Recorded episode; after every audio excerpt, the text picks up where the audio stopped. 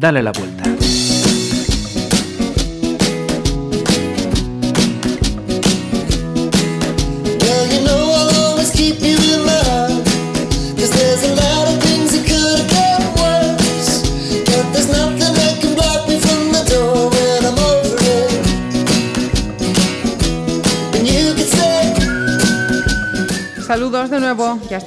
Aquí con otro Dale la vuelta y esa palabra que utiliza María González de vez en cuando, un restyling, ¿no? Efectivamente, restyling, como me gusta. Pues vamos a hacer un restyling con algunos temas que hemos tocado de acuerdo a las preguntas que nos, que nos vais planteando, ¿no? Tocaba. Pues sí, Queridos oyentes, gracias por mandarnos vuestras preguntas, como siempre decimos, a nuestro mail y hoy toca contestarlas. Entonces, vamos a empezar por el principio, que siempre es muy vistoso. Además de original. Venga, a la locura. Y me preguntabais, me preguntaba un oyente, Isabel, con esto del enamoramiento, si por lo que había entendido eh, que sí, era bueno tomar decisiones importantes en las parejas en los dos primeros años. Y la respuesta es, importantes depende. Eh, como decimos, el enamoramiento puede durar hasta más o menos dos años. Lo que quiere decir que, eh, ese cóctel del amor que nos hace idealizar al prójimo y no verlo tal como es, efectivamente puede durar hasta dos años. Y si tú decides a lo mejor algo muy, muy trascendental, algo que va a marcar vuestra vida, casarse, bien, te puedes casar y te puedes separar en tres meses. Eso, bien, te puedes casar y puede, puede ser después de los dos años igual de fantástico y convivible, etcétera, y bien. A lo mejor, pues, eh, otro tipo de decisiones eh, que sean más a largo plazo en cuanto, no sé, a, dinero, bienes, hacer proyectos en común de mucho larga trayectoria, Por ejemplo, cuando aún todavía eh, tener hijos, eh, hacerse hipotecas grandes, decisiones que van a marcar tu trayectoria de vida mucho. En estos dos primeros años, igual no es lo más es, apresurado, podría ser, efectivamente. Hay quien en el enamoramiento este es un fulgor y no, no ve realmente y no ha dado tiempo a conocer ni a ver todo lo que te va a gustar o no te va a gustar o es más compatible contigo o no, porque todo está bien. Y claro, eso puede precipitar que después pues esa pareja pues no vaya adelante, no se consolide como, como pareja muy a largo plazo. Bien es cierto que aunque veas y tengas esa convivencia, las circunstancias pueden cambiar, pasen dos años, siete, y siempre puedes eh, eh, romper la pareja amistosamente o no, eso ya veréis, yo os recomiendo que amistosamente, pero está claro que si ya hay una, no es tanto el hecho de que sea, vaya a ser una pareja estable el para siempre, sino el que coincidáis o que tengáis unos puntos de vista afines, porque si tenéis un hijo no pasa nada, ¿vale? Os podéis separar y vais a podéis seguir siendo familia. El caso es poder seguir siendo familia. Es decir, que tenga unos criterios que sean compatibles con los dos, ¿no? Yo le digo A y va a ir con el padre y le va a decir C y entonces vamos a estar al conflicto. Ese sería conflictivo, no el hecho en sí de la separación. Tenemos que dedicar un programa un día, y ahora que hablas de eso, el, por qué ese porcentaje tan, tan, tan, tan escaso de eh, personas que, dejan esa relación de, pareja y a partir de ese momento es conflicto constante. No, no, no acaban de trascender a la importancia, pues eso, de tomar decisiones para los hijos, lo que es bueno para los hijos, lo que es bueno para tal. Y es conflicto, conflicto, conflicto, conflicto, conflicto, conflicto, hacer daño al otro, hacer, y hacer daño también incluso a los hijos para hacer daño al otro, ¿no? hay más que ver es una mezcla. al alrededor. Pues sí, lo podemos tratar. Iremos siempre al origen, siempre empezando por el principio. Eh, ¿Os acordáis que en el anterior programa hablábamos de los límites, mucho de los límites? Pues eso es, topar con los límites. Tenemos una cajita muy pequeña, ¿no? Entonces yo, como el ejemplo de la noria, de no, no, yo no dejo subir a mi hijo a, a la noria porque yo tengo miedo a la noria. Pues yo tengo miedo a estar sola. O yo tengo, cuando hablamos del enamoramiento, estos mitos de que este era el hombre para mí, yo sé que no voy a tener otro, otro, otra pareja eh, como esa y ahora me voy a quedar sola o, o ya no va lo que era mío va a ser para otra, etcétera, todas esas cosas y dice, no, pues entonces lo, voy a machacar para que vuelva, o si no vuelve, que puede ser que no vuelva cuando ya se consolida la separación y tal, que lo pase mal. Muchas veces ella o él, ¿eh? Sí, sí, sí, sí. Aquí, no, aquí no estamos hablando de sexos, aunque hagamos un ejemplo, no, no, no, ella o él. Muchas veces es eso, es, son personas que se creen o que están muy limitadas, viven en una cajita muy pequeña y entonces la sacas de ahí y no, no, o sea, le rompen la zona y no se manejan y se quedan ahí pues en miedo transformado en... En fin, pues sí, nos, nos daría para, hablar. Entonces la respuesta a Isabel es eso, eh, decisiones importantes aconsejable no tomarlas dentro de apuradamente en pleno efubrio del amor donde no ves no ves más allá que un príncipe azul y a lo mejor es gris o con una bien para gris o verde o princesa azul claro esto va para ambos sexos Pues Isabel, esperamos que la respuesta haya sido la satisfactoria, que hayamos resuelto eh, tu duda y ya sabes, cualquier otra cuestión a plantear, María, arroba, dale la vuelta. Eh, Gmail, se me va la ¿Quién más escribió a ese correo electrónico? Bueno, pues tenemos aquí a Pilar, que nos hace una pregunta también sobre el tema de pareja, pero ya estable, ¿no? ¿Cómo combinar esto de ser yo misma y de estar en pareja durante tiempo, ¿no?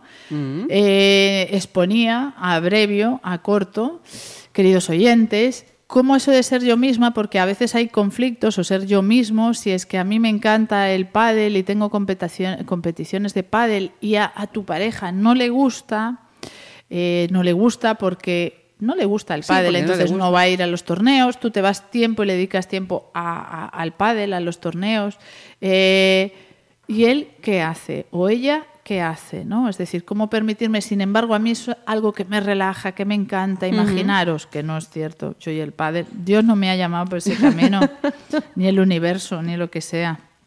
Yo creo que tampoco. Alguna vez que he probado ha sido un auténtico desastre. Yo en este caso no. Pero Igual era insistencia, hay que insistir, hay que eh, seguir, No, no, no. O sea, mm, yo no estoy a favor del insistir cuando ya ves que no. O sea, te puedes divertir, pero vamos, el torneo te sobra. En fin, pero el caso es cómo hacer eso que te aviva y que llegas con esa chispa y esa satisfacción porque te encanta, que puede ser el pádel, en mi caso es la bachata, ya os lo digo, el bailar, bachata, bachata. Bueno, y otros, eh, otras modalidades musicales. Bueno, entonces, ¿cómo ser compatible con la pareja, no? Porque las hay más vistosas y menos vistosas. Sí. Eh, y, ser tú misma, como decíamos, es decir, lo que te aviva, lo que te hace ilusión, es lo que le gustó a él también, esa persona con ilusión, ¿no? No dejar que eso decaiga por establecer normas que no favorecen a uno ni a otro, que al final son la causa principal también del, romper esa pareja, ¿no? Qué bonita pregunta, Pilar, qué bonita pregunta. ¿Qué puede decir? Es compatible, es compatible. Lo que sí eh, quiere decir que, claro, el formato de relación de pareja va a reflejar lo maduros, adultos y la caja de los límites que tenemos cada uno, o sin límites. Es decir, si yo tengo una caja muy pequeñita y mi pareja tiene una caja muy grande, es decir, vive en un espacio mayor que yo, pues claro, se va a permitir pues, el baile o el pádel, eh, eh, tener un trabajo que le guste, cambiar de trabajo. Y para mí eso, que tengo una caja más pequeñita, imaginaros, pues es inviable. Digo, estás haciendo locuras, muchacho. Y yo no me estoy permitiendo cosas, no porque él no diga ya, oye, pues venga, anímate, sino porque yo ya entiendo que no puedo, ¿no? Por esos, esos límites inconscientes de los que siempre hablamos.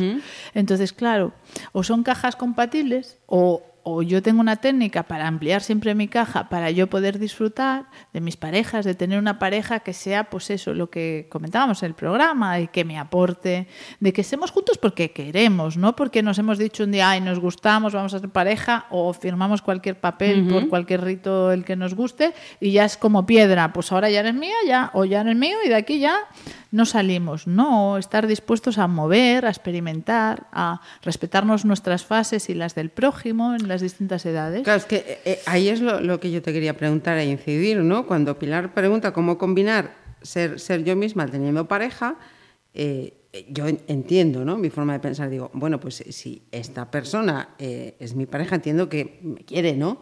Y, quiere que yo esté bien. Entonces, no, no acabo de entender cómo esa pareja no puede querer que yo disfrute con algo que me hace sentir bien. Quiero sí. decir, o sea, pues bailo, bailo, que no me dedico a romper farolas. Es decir, podría entender que, oye, niña, a ver, pero mm, ¿cómo tal, no? Pero No- bailas con otros, porque es que a mí no me gusta bailar. Y aunque fuera yo en el baile, pues hay dinámicas de, de bailar con distintas parejas, etcétera. Y depende del límite que tengas, dices tú, con otros, que no soy yo. O yo, a mí no me gusta bailar, es más, y tú te vas a bailar. Pero si la quiero. Y, y en el que- pádel, y en el pádel, que es que a ver, cuando uno busca siempre encuentra, da igual que sea pádel, que sea mm, baile, que sea cualquier Canicas, otra actividad, es igual. el trabajo, o sea, sí, todo sí. lo que haga roce, ¿no? Contacto con otras personas. Entonces, claro, me quieres mucho, pero ¿y este tiempo que no me dedicas? Este tiempo que tú le dedicas y, y a esta afición que yo no comparto, además, que yo le dedico a otras. si Pues es que las que tengo. conclusión para mí, persona tóxica fuera, no me interesa. Mm, ¿Es compatible con tener una pareja? Sí, pero depende de la pareja, claro. Y depende que a veces queremos... Querer es muy fácil. Hay mucho mito de que querer es difícil. Enamorarse es, es- es real- realmente fácil. Querer a una persona es realmente fácil. Eh, lo difícil eh, es, es no quererla. Es decir, tú puedes querer a esa persona, pero puede que no sea una buena pareja para ti o tú no seas una buena pareja para ella. No porque seáis malas personas, sino porque vuestros roles de convivencia son muy distintos y, y ninguno va a renunciar a sí mismo, ni tendría por qué, eh, si los papeles están muy alejados. Sí, sí. Una persona muy sedentaria con una activa. A veces hay mezclas que funcionan así también. Yo siempre invito a probar y, y ¿por qué no? Claro que todo es posible. Entonces, ¿es posible y es posible tener pareja? Sí. Cuantos más mm, gustos más distintos tengan o mm, las cajitas estas de más limitaciones uno, menos otro, a veces se hacen parejas para compensar limitaciones. Están abocadas a, a la problemática muchas veces, porque, ya lo comentamos, porque si yo tengo un déficit y pretendo sa- salvarla, mi media naranja, en vez de coger una naranja entera, cojo una media naranja, es decir, la que me complemente también para mis carencias, no para mis fortalezas y para disfrutar de la vida. Es otro enfoque. Entonces, pues claro, en el momento que yo resuelva las carencias, veremos a ver qué pasa. Es decir, que en algún día las puedo resolver. Si no las resuelvo, voy a ser pues muy dependiente uno del otro, otro del uno. Puede ir funcionando. ¿Eso que cree satisfacción? Bueno, con el tiempo se ha visto que no. Eh, Hay mucho de ese tipo de parejas que tienen estadísticas de separaciones, porque si no eres feliz, al final muchas veces eh, en estas relaciones que se hacen a base de necesidades, pues yo no necesito del otro, lo que pasa es que eh, se deteriora. Uno se deteriora y la relación se deteriora. Ambos se deterioran. Entonces, bueno, es una opción. Hablando de, de necesidades y de, parejas, eh, fíjate, me surge una, una pregunta, ¿no? Esa eh, necesidad que, que tienen algunas personas de, de tener a alguien al lado, porque no saben vivir solas, ¿no? Y quizá hay, muchos fracasos precisamente por eso, porque no, no saben vivir solos consigo mismo y ya, es mi punto de vista, ¿eh? por eso te pregunto y me gustaría que eh, lo hablásemos. Yo no tengo el libro de la verdad de lo correcto, ¿eh, Marisa? No, me pongas no, presión. pero me, me gusta que debatamos y hablamos. Estamos y- debatiendo. Claro. Eh, e- esa, esa replanteo, trato de ser breve, esa eh, imposibilidad de saber vivir con, consigo mismo te hace buscar eh, siempre tener a alguien al lado y, y- y siempre parece que estás condenado al fracaso. Creo que, que la, la respuesta a esa situación es que al no saber vivir contigo es imposible que sepas vivir con otra persona. Si ya no te aguantas tú, mm, a otro, No, no, o tú, o- otra, o, tú te puedes malamente. aguantar, te puedes aguantar a ti perfectamente, pero que no sabes estar solo, no sabes vivir solo. Claro, eso precipita. Siempre que hablamos de una necesidad, es decir, tú tienes una necesidad, imagínate, Marisa no es el ejemplo, pero que, que sí, que haya alguien que tiene una necesidad, y existen, de estar acompañados, porque la soledad le puede, ¿no? Pues, ¿qué pasa? La necesidad te lleva no a detenerte y con calma, ver del entorno los que te gustan y los más, ¿no? Los que más van en tu estilo, sino a lo que haya. Como Sí, sí. estoy tan necesitado, estoy tan falto, pues de lo que haya, lo que quiera, para aquí. Me lo meto en casa. Entonces, claro, luego, pues esa precipitación te da a decir, ah, no, pues no, no era. Eh, pero no voy a soltar a este hasta que agarre el siguiente, porque si no, tengo un impasse de espera. Y a ver si viene alguien, ¿no? A ver si encuentro a alguien, sí, sí. ella o él, da igual. Claro, tienes más posibilidad cuando lo haces desde la necesidad o de la necesidad de que alguien me proteja. A ver, ¿de qué te tienen que proteger? Tendrías que plantearte y arreglarlo para tú no tener que andar buscarte un salvador, ¿no? Sí, sí. O salvadora, da igual. Y así con cualquiera de las necesidades. Sí, Entonces no vas a disfrutar, tú vas a hacer una cobertura, unas relaciones para el disfrute donde yo me permito ser yo y escojo a alguien con el que disfrutar de la vida. Yo ya puedo disfrutar, entonces puedo es- escoger otro disfrutador, no un compensador. Claro. El en el compensador no vives tanto desde el disfrute, sino que vives justito y para llegar a- al bueno, así puedo estar bien, veo que me puedo manejar, necesito siempre una patita, ¿no? O sea, alguien. Entonces, claro, es una, no es una vida de. mm, no te planteas De la vida. No, ni de iguales, porque él también me suele escoger a mí por algo que me falta, por algo que a él le falta, ¿no? Eh, está de compensación y vas justo, no vas a más capacidad y a venga, vamos, vamos, sino que vas a lo justo. Bueno, y así parece que podemos, ¿no? Como a sobrevivir. ¿Ves cómo siempre das una respuesta? Eh, ¿Ves sí, cómo sí? sí, correcto. Por eso me quiere, me quiere por eso. Bueno, Pilar, pues gracias por dejarnos esa pregunta. Ya sabes que ese correo sí está abierto para que María siga dándonos estas explicaciones tan estupendas que nos da, Claro. que nos da siempre. Claro, ser tú misma y estar en parejas existe. La cuestión es que vas a elegir la pareja. No es ni la primera ni la segunda, o, o sí, pero elegirás pareja. ¿Quién más nos escribe y qué nos preguntan? Bueno, pues otra pregunta nos la hacen acerca de las personas altamente sensibles. Ajá, que Y había nos, sido pre- antes. nos Sí. preguntan exactamente, concretamente, que les hablásemos un poquito más de las características de los niños Ah. altamente sensibles. Bien, pues los niños altamente sensibles, el que es altamente sensible lo es desde pequeño, es un rasgo, ¿vale? Entonces ya primero te haces niño y después te haces adulto, ¿no? Bien, pues en los niños tienen las características, estas, las cuatro características fundamentales de los adultos, pero en niños, recomendaciones, pues son niños que se van a fijar, eh, que van a procesar todos los estímulos, es decir, de entran a un sitio, se fijan en el color de la pared, en cómo las cosas están ordenadas, de serie, son capaces de procesarlo todo. Cuando decimos Cómo es un se niño muy detallista, ¿no? Claro, cómo se encuentra la persona, o sea, recogen multitud de estímulos y por eso tienden a la sobreactivación.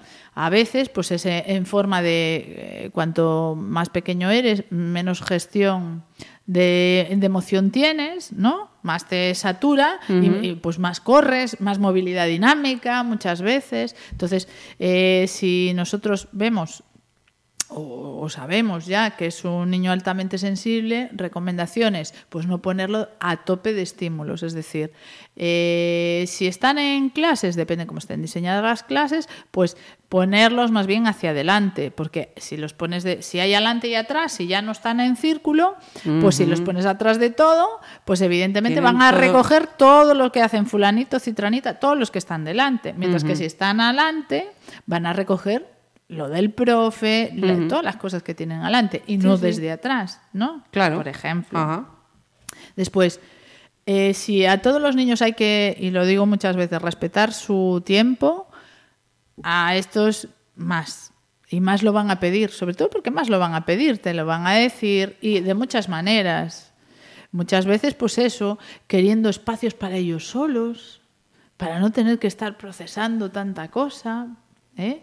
y, y obturándose. Es normal que sean niños, no es que sean, hay personas altamente sensibles y niños altamente sensibles que son introvertidos y otros que son extrovertidos. Ambos los dos necesitan espacios de estar solos Sí. de tener un, si- sin otros niños o, o leyendo un libro o, o caminando por la naturaleza o, o jugando solos con la arena en la playa, no tienen por qué estar en grupo. Esto es exceso de socialización que a veces tenemos. No, no, para que se socialice. ¡Jolín! ¿Pero cuándo? ¿Con dos años aún malamente habla? Ya tiene que solicitar. Bueno, Sí, sí, sí, sí. démonos calma, ¿no? Entonces, pues son niños, hay que permitir sus espacios, sus tiempos. Eh, eh, también me mandaba, me mandaban que hoy viene a cuento, queridos oyentes, un WhatsApp de cómo llaman los gallegos a los veganos. repunantiños. no, pues a las personas altamente sensibles y a los niños empiezan a llamarlos a veces repunantiños. Pues sí, también, ¿por qué? Porque si es que, claro, si hay fuegos artificiales, pues no les gusta, ¿no? Todo lo que conlleve una estimulación de los sentidos muy amplios, a veces pues no están preparados y siendo niños para esa gestión. Entonces, de meterlos en movidas de conciertos o de historias así, campamentos a tope o de actividades muy removidas, pues no, ya el propio niño te dice, no, no, no, entonces, pues hay que permitirles ese espacio y ese tiempo. Y eso no significa que les pase nada. Generalmente son bastante atentos, te sorprenden las conversaciones que pueden llegar a tener, porque se, se fijan en esas, eh, en esas sutilezas que a muchos les pasan inadvertidos. A veces parecen pues, eh, como más adultos, ¿no? Más responsables incluso. Sí, lo comentábamos en aquel programa, que me parecía que estaban en un grado de madurez y de, responder a las situaciones eh, mayor por encima de, la, de su edad que se le supone. No es por ese ese filtreo de, de todos esos estímulos por esa, ese nivel de conciencia para porque es un nivel de conciencia digamos que ampliada no de esa percepción mayor y de gestión que le va a llevar su tiempo y, que es perfecto, que no pasa nada, que vienen de serie bien, que como decimos siempre, los niños vienen de serie bien. Es que pasamos por nuestros filtros, que si son chicos o no, si son esa cajita pequeña o si son una cajita más grande, pues, ah, pues encaja. Ah, no, pues no encaja. Pues a lo mejor no encajo yo con mis filtros pequeños. Eh, mira, una pregunta, no, no, sé si había hecho mención en, en, aquel programa, pero en caso que sí, mmm, perdonar la reiteración, pero nunca, nunca creo que, que vaya a venir mal esta, esta pregunta. Eh, los niños de los que se habla del trastorno, de déficit de atención e hiperactividad, eh, siempre tienen este, este rasgo de personas altamente sensibles, porque como decías, esto es un rasgo. En esos niños con ese trastorno, ¿este rasgo siempre está presente? Eh, mi respuesta, no siendo yo terapéutica o, terapeuta concreta ni psicóloga especializada en esto, eh, podríamos decir que el siempre ni nunca son, no, son incorrectas, ¿no? Es decir, seguro que hay niños que evidentemente los niños altamente sensibles van a reaccionar con esa hiperactividad para compensar eh, eh, el, el, exceso de estímulos por esta sociedad tan sobreestimulada, incluso en la, estimula, en la educación y a clases extraescolares para que sepan ya muy bien inglés, para que hagan muy bien no sé cuántitas cosas y les sobrepasa.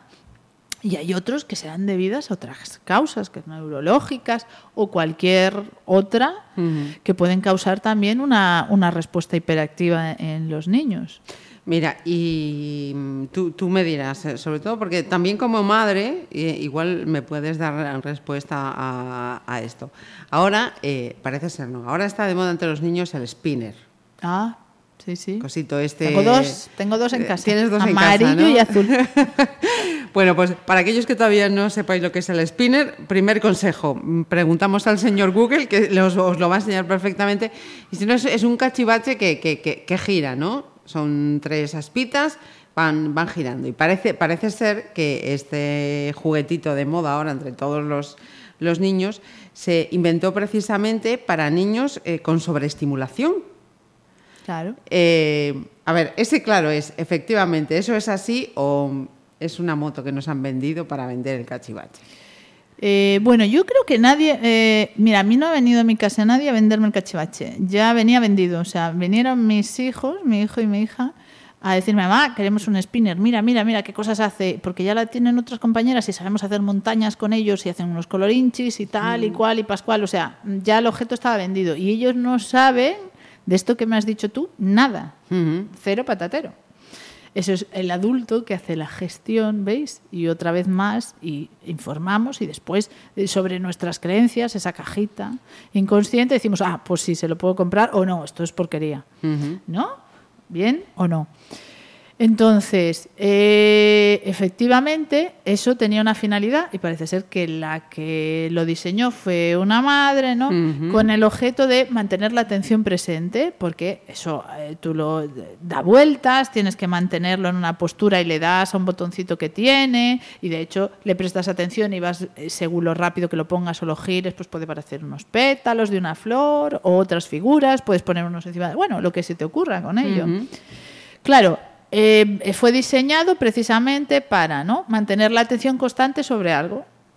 Porque mientras estás girándolo, atendiendo, viendo que no se te caigan las formas y demás, aparte del movimiento físico, que es un movimiento repetitivo, ¿no?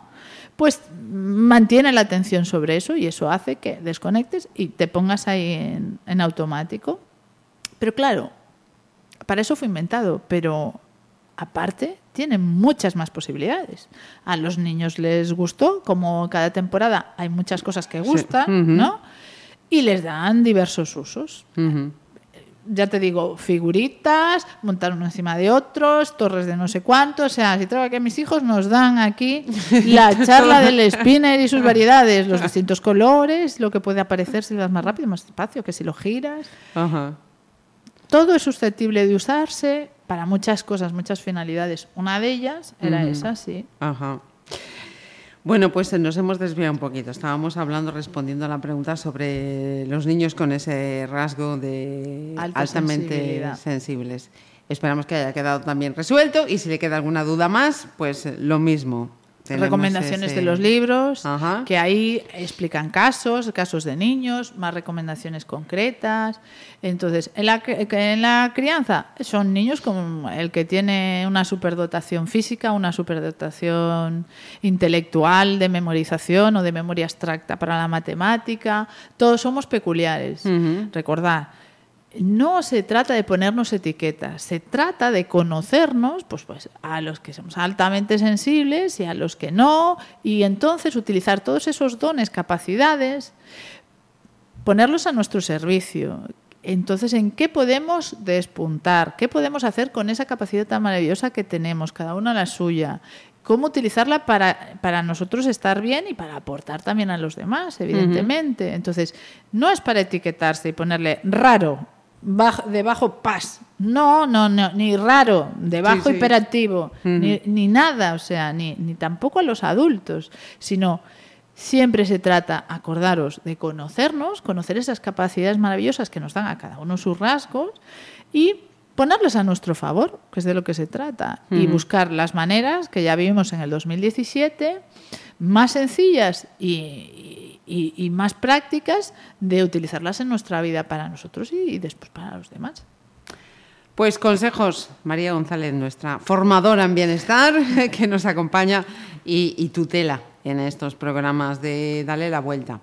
Como habíamos dicho en el anterior programa, que no cerramos el Dale la Vuelta por vacaciones y el próximo mes de julio vamos a seguir estando haciéndoos compañía y dándoos más consejos y hablando de, de cosas súper interesantes. María, pues muchas gracias y que disfrutes también de estos días de descansito, que sabemos que vas a estar aquí en darle la vuelta, pero que también vas a... Va a ser todos temas de las vacaciones, ya veréis, me lo quitan de las manos, veréis.